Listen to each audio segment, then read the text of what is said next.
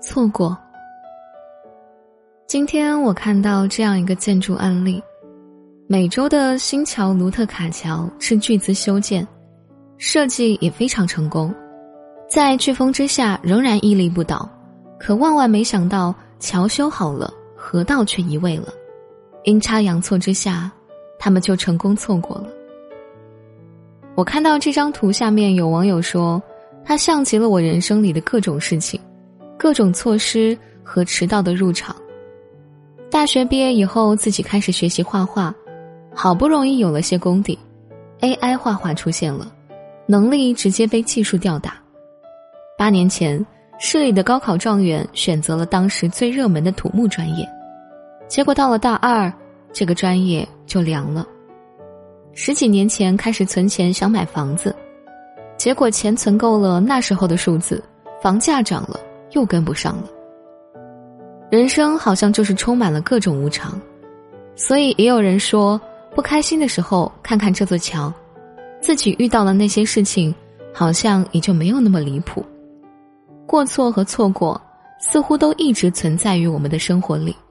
你不知道它什么时候会来，你也不知道当下发生的至于此刻是对的还是错的。至于以后呢？又到底是拥有还是失去？又或者未知才是人生的美丽？因为后来的后来，这条河又自己改道挪回了桥下。你看，似乎兜兜转转，它还是完成了一开始它存在的意义。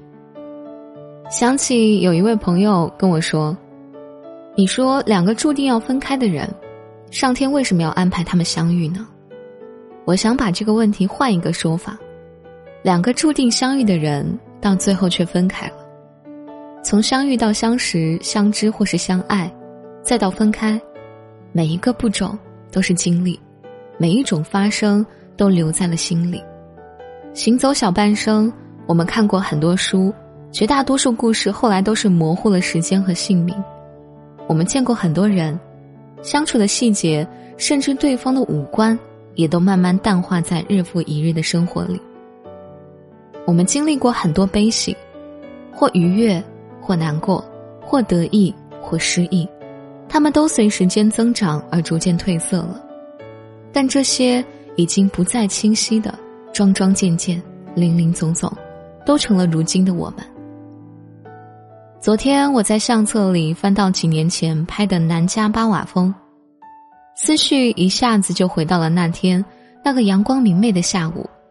安静的就只剩风声的河谷，安稳、静谧且壮阔。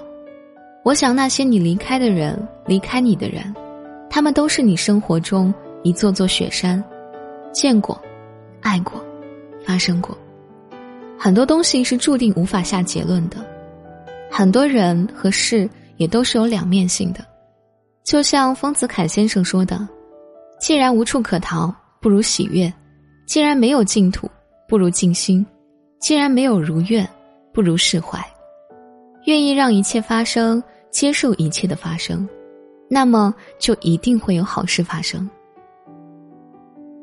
前段时间看综艺《快乐再出发》，二零零七年的快乐男生们被人笑称“老男团再就业”，这么多年，他们似乎一直不温不火，留在了很多人的回忆里。可多年不见再相逢。他们依然能把歌唱进你心里，因为他们从来没有因为自己没有爆火而懈怠过自己真正热爱的事情。时候未到，那就潜心沉淀；机会来了，那就扶摇直上。生活里的许多事情其实都需要这样的，爱情也好，工作也好，不只是需要一种好的心态，更要能把无论发生什么，总要过好自己的日子。做好自己这种状态，执行下去。这样的话，无论变与不变，都是好结果。分享罗翔老师的一段话：珍惜你的低谷，你会看到很多真相。时间能渡的，都是愿意自渡的人。没有谁的人生是一帆风顺的，低谷期的苦难，就是为了积攒力量。哪怕是裂缝里透出来的光，也要牢牢抓住。然后生出向死而生的勇气。